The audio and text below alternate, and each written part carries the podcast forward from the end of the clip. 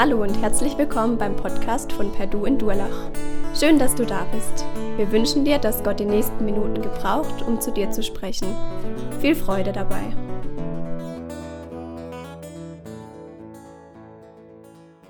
Als ich noch Teenie war und zu Hause gewohnt habe, da war der Samstagabend war für mich immer geblockt, weil da habe ich mich mit meinem Kumpel getroffen und habe Sportschau geschaut.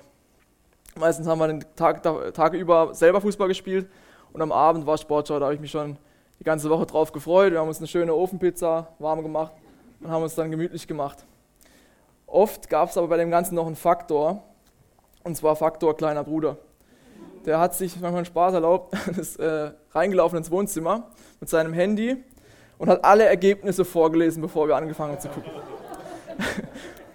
Und ähm, das war zwar nur 10 Sekunden, aber das hat unseren ganzen Abend letztendlich ruiniert, weil das war dann total langweilig zu gucken. Wir haben es dann meistens auch einfach gelassen, weil es keinen Sinn mehr gemacht hat. Ähm, und als ich mich mit diesem Text hier beschäftigt habe, hatte ich irgendwie auch so ein ähnliches Gefühl. Ich habe so, Paulus, das ist eigentlich total langweilig, weil die Antwort, das Wichtigste, was, was, was das Wichtigste aus dem Text ist, kommt direkt am Anfang. Das ist so für den Spannungsbogen irgendwie ein bisschen suboptimal. Und ähm, ja, aber er macht's, er schreibt direkt am Anfang sozusagen das, was am allerwichtigsten ist, direkt rein. Und ich würde es auch gerne vorlesen. Das steht in 2. Timotheus 2, Vers 1. Du nun, mein Kind, sei stark in der Gnade, die in Christus Jesus ist. Es ist ein sehr klein, kurzer Satz, sehr unscheinbar, aber da steckt extrem viel drin. Da steckt eigentlich letztendlich auch das drin, was so Paulus letztendlich Timotheus mitgeben will auch. Und er sagt also, sei stark in der Gnade von Jesus Christus. Und wir sehen da auch direkt schon so eine gewisse Spannung. So einerseits geht es um unsere Stärke. Jeder von uns hat Fähigkeiten, kann Dinge bewegen. Jeder von uns ist heute Morgen aufgestanden. Jeder von uns ist aufgewacht oder wurde aufgewacht. Jeder von uns kam hier irgendwie her. Und wir waren heute schon, schon am Sonntagmorgen waren wir sogar schon aktiv. Wir können Dinge bewegen unsere Stärke. Auf der anderen Seite gibt es aber die Gnade von Jesus. Und die Gnade von Jesus ist viel mehr als nur das Kreuz. Das Kreuz ist für uns ein Zeichen der Gnade, weil dort Jesus für uns gestorben ist, obwohl wir es nicht verdient haben. Und er ist wieder für uns auferstanden, damit wir ein Leben mit ihm haben können. Aber diese Gnade hat da nicht aufgehört vor 2000 Jahren, sondern die ging weiter, die ist heute noch da. Und in Johannes 1, Vers 16 lesen wir, und aus seiner Fülle haben wir genommen Gnade um Gnade. Für mich ist eigentlich Gnade, kann man auch so sagen, das sind einfach die Geschenke, die uns Jesus jeden Tag macht. Wenn wir draußen unterwegs sein können, wenn wir Menschen in unserem Leben haben, Familie haben, die uns gut tun, wenn wir Besitz haben, an dem wir uns freuen können, Geld oder was auch immer, Fähigkeiten, die wir haben, die wir genießen dürfen, das sind alles Dinge, die uns Jesus schenkt. Wieso schreibt Paulus eigentlich dem Timotheus, dass er stark sein soll. Dieser Brief ist letztendlich ein sehr intimer Brief und es ist eigentlich fast schon frech, dass wir da reingucken, weil eigentlich ist es ein Brief, den Paulus an Timotheus schreibt und da sind sehr intime und private Angelegenheiten mit drin. Also mich würde es auch nerven, wenn jemand mein Tagebuch liest oder meine privaten Briefe, aber wir dürfen es hier tun, das ist eigentlich voll cool. Und Paulus, wie es ja auch schon steht, hat extrem viele Ansagen an Timotheus extrem viele äh, Sachen, die er sagt, mach dies, tu dies nicht, schau dahin, mach das und so weiter und so fort. Extrem viele Ansagen. Und dieser Brief wurde in einer Zeit geschrieben, in der es beiden, also sowohl Paulus als auch Timotheus, echt nicht gut geht. Die haben mit vielen verschiedenen Problemen zu kämpfen, wie wir auch schon gehört haben. Paulus sitzt im Gefängnis, in einer nassen Zelle unten im Keller. Es ist dunkel und er kann nur Briefe schreiben, um irgendwie Kontakt zu halten mit irgendwelchen Leuten. Er hat extrem viele Gemeinden irgendwie, denen er voll auf dem Herzen hat, aber er kann nichts tun, er kann nicht mit denen Kontakt haben. Und wie wir auch schon gehört haben, am Ende vom Brief schreibt er auch, ich glaube, dass ich auch bald sterben werde. Also Paulus sitzt da fest und Timotheus sitzt in Ephesus. Sein, sein Mentor, sein krasses Vorbild ist weg, ist im Gefängnis, er kann nicht mehr richtig mit ihm kommunizieren. Er muss irgendwie diese Gemeinde leiten, die es in sich hat. Wir werden auch nächsten Wochen hören, dass da Irrlehrer unterwegs waren, die Verwirrung gestiftet haben, die das Ganze noch schwerer gemacht haben. Und äh, Timotheus ist jung, unerfahren und muss sich vielleicht erst noch durchsetzen. Außerdem lesen wir auch ähm, im ersten Timotheusbrief, Lieblingsvers der Winzer, dass Timotheus auch mal Wein trinken soll, weil es ihm so schlecht geht mit seinem Magen. Das heißt, ihm ging es auch gesundheitlich nicht gut. Also bei beiden stehen gerade echt schwere Zeiten an. Und in dieser Situation schreibt Paulus jetzt in Timotheus, sei stark in der Gnade von Jesus. Sei stark in dem, was Jesus dir schenkt. Im, letzte Woche haben wir schon gehört, dass wir einen Geist haben, nicht der Furcht, sondern der Kraft. Ich habe vorgestern mit einem sehr guten Freund von mir telefoniert, der ist auch mehrere hundert Kilometer weit weg und der geht auch gerade durch eine schwere Zeit. Und es war einfach cool, weil ich konnte für ihn beten und, und konnte ihm sagen, ey, du kannst stark sein, weil Jesus in dir lebt, egal was, was du gerade durchmachst. Und es ist mega ermutigend, dass wir auf so eine Kraft zurückgreifen können. Und Paulus wird jetzt ein bisschen direkter. Er in Vers 2 zeigt er, okay, sei stark, aber wozu? Timotheus, was sind deine Aufgaben? Was sollst du jetzt genau tun? Ich lese in Vers 2. Und was du von mir gehört hast vor vielen Zeugen, Timotheus, das vertraue treuen Menschen an, die fähig sein werden, auch andere zu lernen. Paulus Aufgabe ist klar. Er geht, reist um die halbe Welt und ja, predigt dieses Evangelium, dass Jesus für uns gestorben ist und dass Jesus mit uns eine, eine Beziehung haben will und dass es auch möglich ist. Und Timotheus soll das, was er gehört hat von Paulus, weitergeben an Menschen, die das wiederum weitergeben.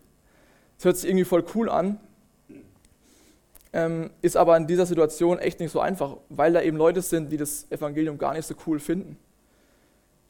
Vielleicht, wir haben es vorhin auch gehört, es gibt Menschen in unserem Umfeld, die sagen nicht Halleluja, wenn, wenn wir mit Jesus ins Gespräch kommen wollen. Die wollen vielleicht gar nichts davon wissen. Und mit solchen Sachen ist auch Timotheus konfrontiert.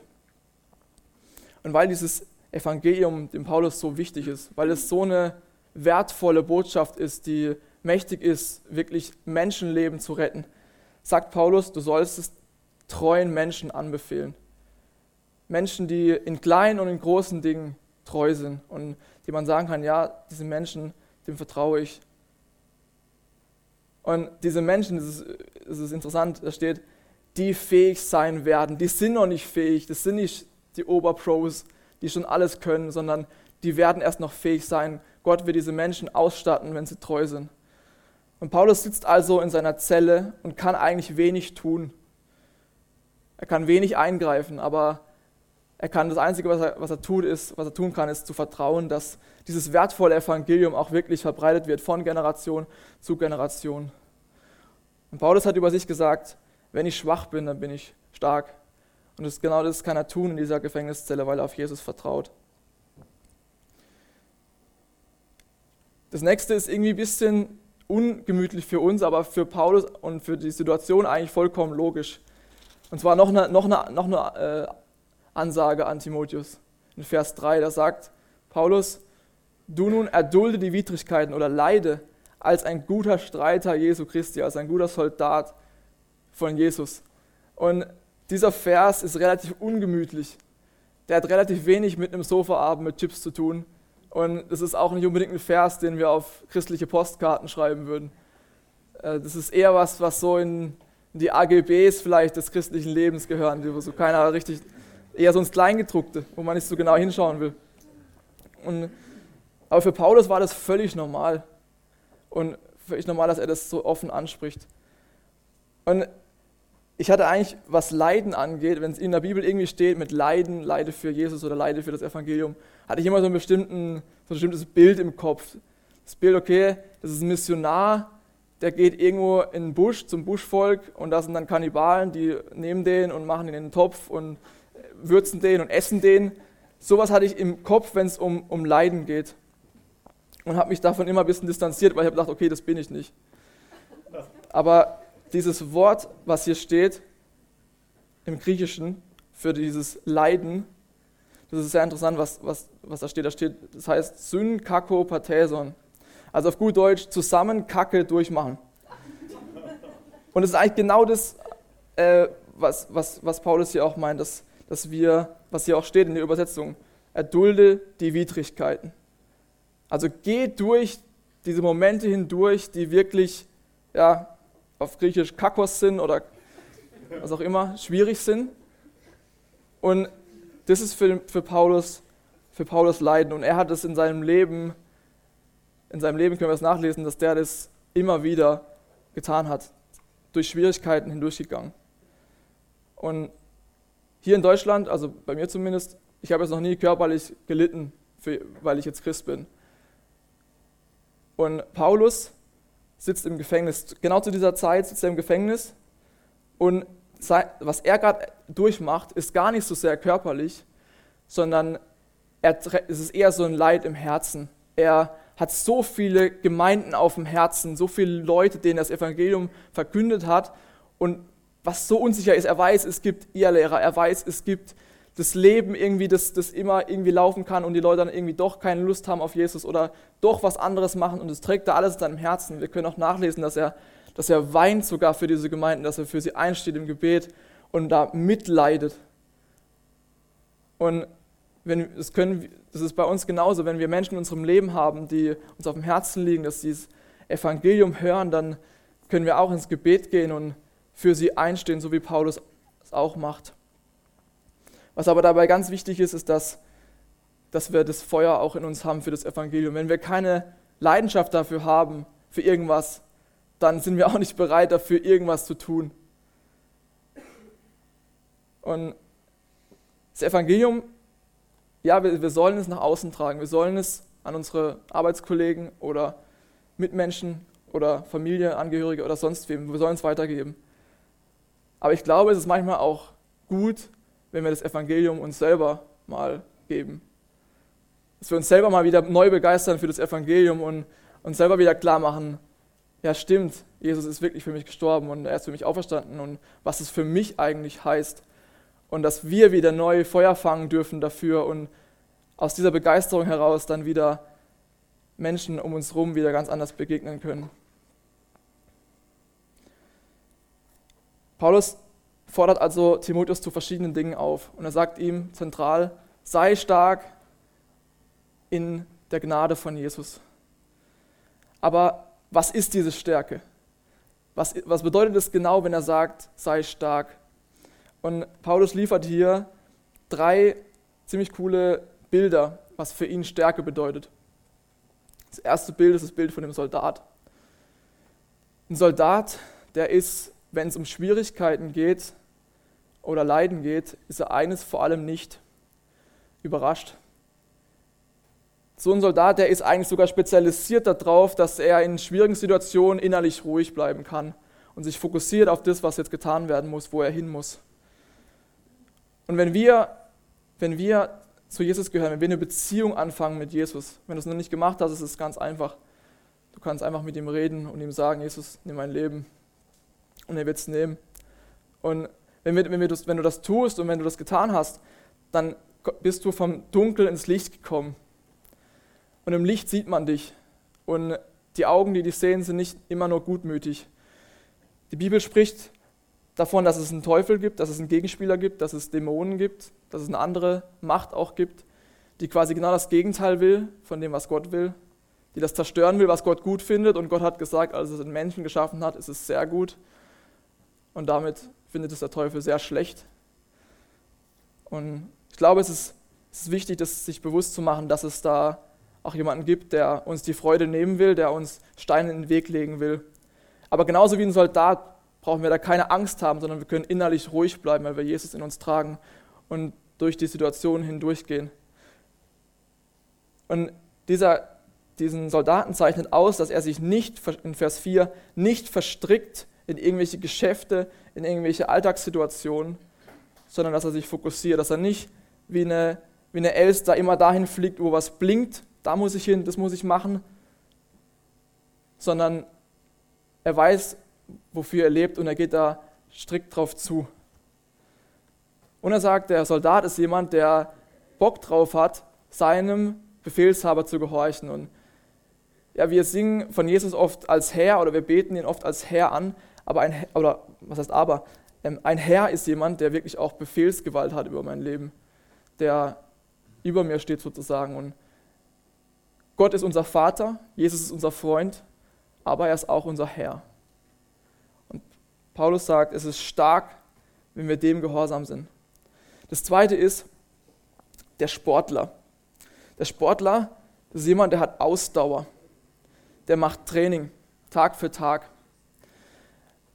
Und ich habe es selber erlebt. Ich habe in den letzten paar Wochen habe ich mich angefangen, ein bisschen zu dehnen, weil ich bin sehr ungelenkig. Und es ist krass. Also ich bin bis vor ein paar Wochen bin ich, wenn ich hier runtergegangen bin, nur bis hierhin gekommen ungefähr. Und jetzt komme ich bis hier runter. Also äh, und das war nur mit, mit, ein paar Wochen und ich, ja, das ist irgendwie, es ist ein cooles Gefühl, einfach durch Wiederholung einfach in irgendwas besser zu werden. Und wenn wir, wenn wir, Sport, wenn wir Sport treiben, wenn wir, wenn wir trainieren, dann ist es was, was unserem Körper gut tut, was auch unser, uns mental gut tut, was auch unser, unserer Seele gut tut. Und wenn wir unsere Beziehung zu Jesus in Ausdauer leben und einfach jeden Tag aufs Neue vor seinen Thron kommen und mit ihm unterwegs sind, immer wieder, dann ist es was, was unserer Seele wirklich richtig gut tut und ähm, was uns innerlich stark macht und uns Heilung schenkt, weil Jesus hat gesagt, ich schenke denen Heilung, die zerbrochenen Herzen sind.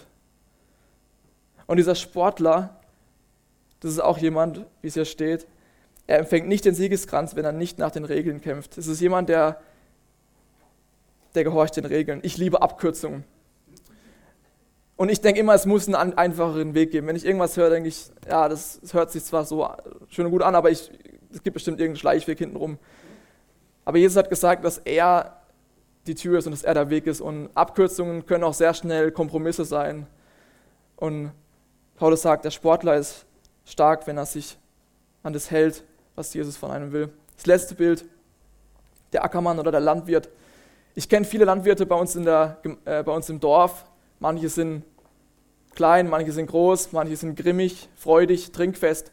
Aber ich habe noch nie einen Landwirt gesehen, der faul ist. Und Paulus beschreibt einen Landwirt eben als jemanden, der extrem hart arbeitet und der auch nicht nur viele Worte sagt. Die meisten Landwirte, die ich kenne, die sind auch eher schweigsam. Aber, aber dafür tun sie auch die Dinge, die sie sagen. Und eine, ein guter Freund von mir ist mir da echt ein Vorbild. Das ist auch jemand, der die Dinge umsetzt, die er auch sagt. Ich kann mich erinnern, er hat ein Moped und hatte nur einen Schlüssel. Er wollte sich einen Ersatzschlüssel selber machen aus einem Teelöffel. Und ich habe gesagt, das oder ich habe gedacht, das funktioniert niemals. Aber der ist den ganzen Tag saß in seinem Zimmer, hat gefeilt und am Ende hat er einen Teelöffel gehabt, der gepasst hat und mit dem ist er dann rumgefahren. Und es war, es war cool. Und das ist einfach jemand, der, der, der setzt Dinge um. Und ich habe vor kurzem mein Zimmer aufgeräumt. Und das Coole ist, wenn man unordentlich ist, ist es immer relativ spannend, man findet immer wieder Neues. Und ich habe einen, Zettel gefunden, wo ich mal meine Ziele aufgeschrieben habe. Und es war relativ ernüchternd. Ich habe geguckt, oh, also davon habe ich echt nicht viel umgesetzt. Und das ist so ein Punkt, ähm, ja, wo, wo, ich gerne weiterkommen würde, dass ich sage, ja, ich möchte gerne das auch tun, was ich sage oder was ich, was ich mir vornehme. Und jetzt tut Paulus was extrem Wichtiges. Und zwar, er erwähnt Jesus. Und er sagt, Gedenke an Jesus, halte im Gedächtnis Jesus Christus.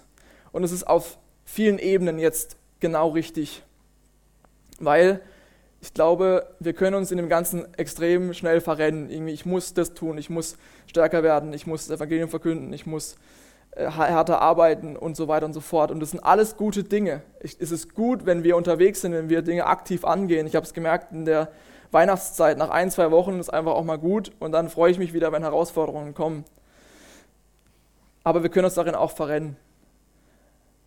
Wenn wir ein Kind haben, dann ist es an sich richtig cool, wenn dieses Kind selbstständig in der Schule lernt, wenn es selbstständig sich hinsetzt und äh, Hausaufgaben macht und gute Noten schreibt, ist es an sich was echt Cooles.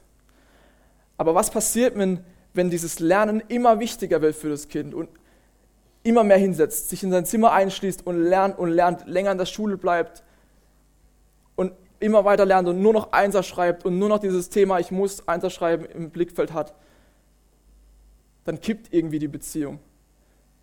Und ich persönlich, ich hätte lieber ein Kind, was Dreier schreibt, aber die Beziehung ist cool, als jemanden, ein Kind haben, das nur Einser schreibt und, und die Beziehung ist irgendwie nur von Zwang geprägt. Und die Beziehung zu Jesus, unsere Beziehung zu Jesus ist das Wichtigste, was wir haben letztendlich. Wir haben unser Leben diesem Jesus übergeben. Und damit haben wir Jesus quasi geheiratet. Und zu einem Ehepartner ist eine Beziehung, eine gute Beziehung sehr, relativ wichtig oder sehr wichtig. Und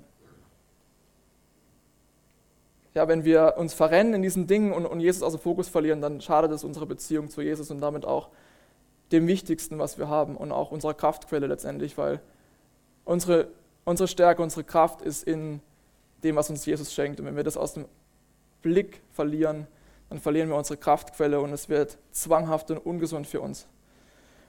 Und das Zweite, warum das so cool ist, dass jetzt, dass Paulus jetzt Jesus erwähnt, ist, dass dieser Jesus ja derjenige ist, der diese ganzen Sachen umgesetzt hat, der das in Perfektion kann. Als er auf dieser Welt war, hat er wie ein Soldat, war er gehorsam. Er hat bis zum Tod am Kreuz hat er seine Mission verfolgt.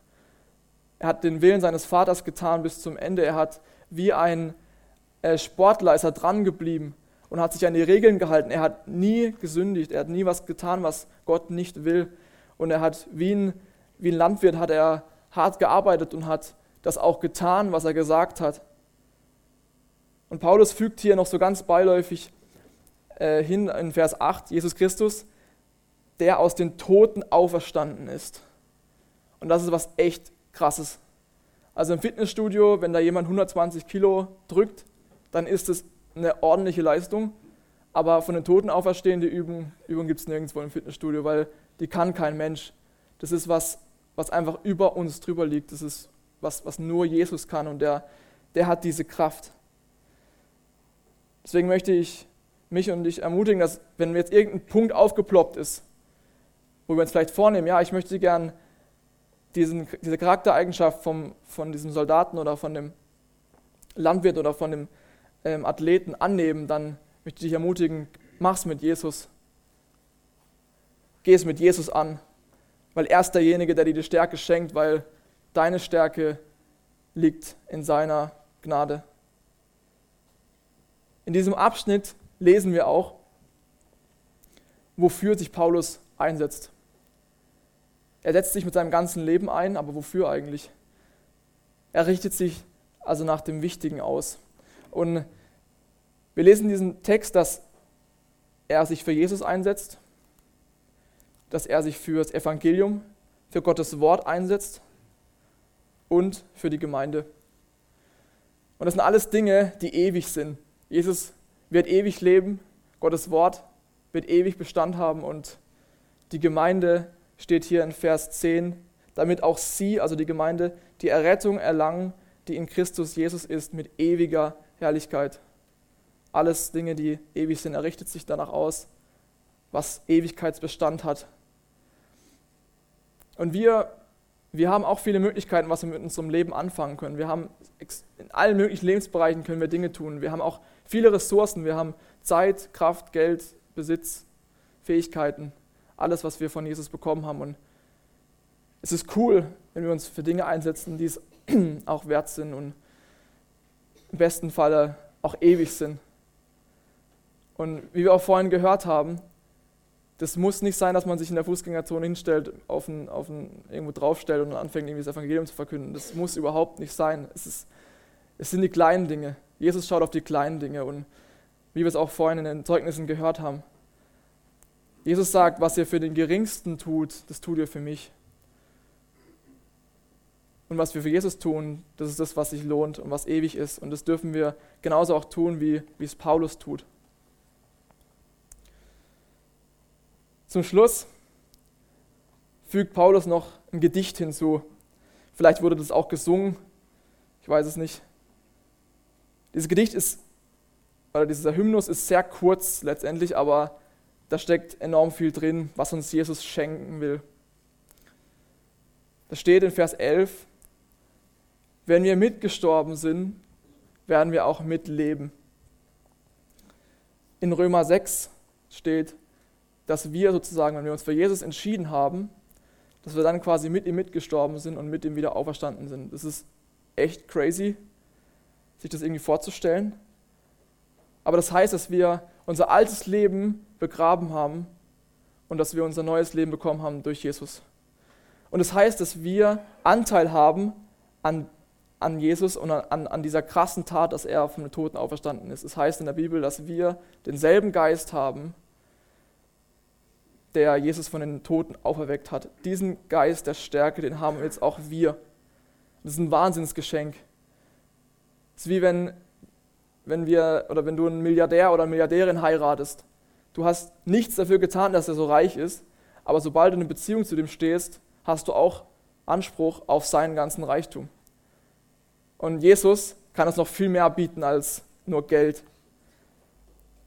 Und das Coole ist, es hört nicht nur in diesem, es ist nicht nur in diesem Leben, sondern hier steht auch, wer mit mir mitgestorben ist, der wird auch mit mir mitleben in Ewigkeit. Und es ist, ist ein wahnsinniges Geschenk, dass wir nicht nur auf dieser Erde hier beschenkt sind, sondern auch in der Ewigkeit. Und dass es Gott uns einfach so schenkt aus Gnade. Der zweite Vers ist, wenn wir standhaft ausharren, werden wir auch mitherrschen. Dieses standhaft Ausharren ist quasi jetzt gerade, wo du dich gerade befindest. Das ist dein Alltag, dein Leben. Dieses immer wieder an Jesus dranbleiben, immer wieder den Fokus wieder auf ihn richten, immer wieder neu mit Jesus unterwegs sein, immer wieder neu dein Herz Jesus geben. Das ist dieses Ausharren Tag für Tag. Und das Coole ist, dass das Leben nicht so ist, dass du irgendwo in einem Dschungel abgeworfen wirst und dann musst du da irgendwie allein klarkommen, sondern Jesus hat versprochen, dass er dabei ist, dass er mit dir mitgeht, dass er auch hier unter uns ist, dass sein Geist bei dir ist und dass er ja, dir hilft und dich unterstützt. Und nicht nur das, er gibt dir auch Menschen an die Seite, er gibt dir eine Familie, er gibt dir Freunde, er gibt dir eine Gemeinde, die diesen Prozess mitgeht und ermutigen kann und da füreinander da sein kann. Wenn wir diesen Weg gehen, dann verspricht Jesus, dass wir nicht nur mit ihm mitleben werden, sondern auch mit ihm mitherrschen werden. Was für ein krasses Geschenk. Und er sagt aber auch, dass wenn wir ihn verleugnen, dass er uns auch, auch uns verleugnen wird. Also wenn wir nichts von ihm wissen wollen, dann akzeptiert Jesus das. Und äh, das wird aber dann auch in Ewigkeit so sein, dass wir dann nichts, von ihm, nichts mit ihm zu tun haben. Aber wir lesen ja eigentlich in der Bibel, dass ein gewisser Petrus hat Jesus dreimal verleugnet. Aber trotzdem hat ihn Jesus danach krass gesegnet und auch krass gebraucht. Wieso eigentlich? Wie geht es dann, wenn es hier, wenn es hier eigentlich hier steht? Das ist wegen dem letzten Vers. Da steht, wenn wir untreu sind, so bleibt er, also Jesus, doch treu. Er kann sich nicht selbst verleugnen. Petrus hat auf kompletter Länge versagt. Er hat vor Leuten hat er gesagt, ich kenne Jesus nicht, wer ist es, geh mir fort mit dem. Obwohl er kurz vorher gesagt hat, dass, dass er mit ihm mitgehen wird bis zum Tod. Er hat auf voller Länge versagt. Aber das Coole ist, dass Jesus treu ist zu seinen Zusagen. Und in diesem Fall hat Petrus danach gemerkt, wie schlecht es war und hat es bereut und ist vor Jesus gekommen und hat gesagt, Jesus, es tut mir leid, das war falsch, ich möchte gern wieder mit dir in deine Beziehung einsteigen. Und Jesus hat gesagt, ja, ich vergebe dir. Das ist zum Beispiel eine Zusage, die Jesus macht. Wenn du, egal was du verbockt hast, wenn du zu mir kommst und um Vergebung bittest, dann werde ich es dir vergeben. Und ich werde dir immer eine zweite Chance geben. Und die Bibel ist randvoll von solchen Zusagen, dass Jesus uns unseren Geist gibt, dass Jesus uns stark macht, dass Jesus uns liebt, so wie wir sind, dass Jesus bei uns ist alle Tage bis an der Weltende. Alles Zusagen, denen gegenüber Jesus absolut treu ist. Es ist cool zu wissen, dass wir so einen treuen Gott haben. Und dieser Text an sich ist eigentlich voll das coole Zeugnis für unser Leben. Weil es fängt an mit der Gnade, dass wir stark sein können in der Gnade von Jesus. Dann kommen diese ganzen Dinge, die wir in unserem Leben machen, uns anstrengen, vorangehen, Beziehung mit Jesus leben, Ausdauer haben, vielleicht auch Fehler machen. Diese ganzen Dinge, die wir aktiv tun. Und am Ende steht die Treue von Jesus, die uns, die immer dasteht und die uns immer auffangen wird. Und äh, so dürfen wir unser Leben leben mit Gnade und Treue als Fundament. Ich möchte gern beten.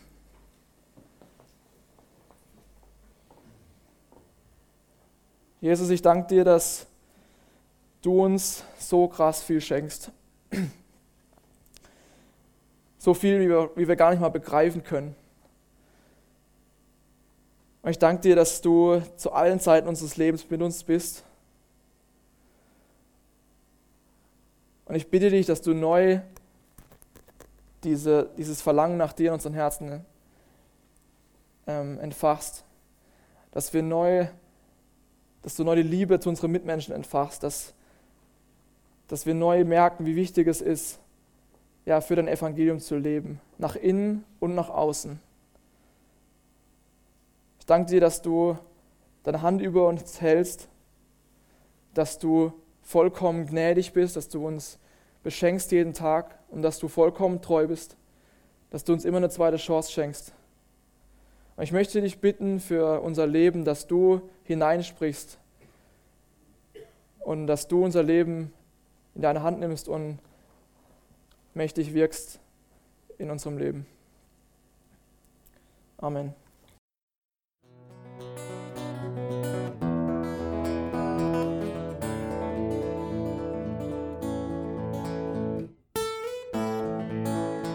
Wir hoffen, der Podcast hat dir weitergeholfen.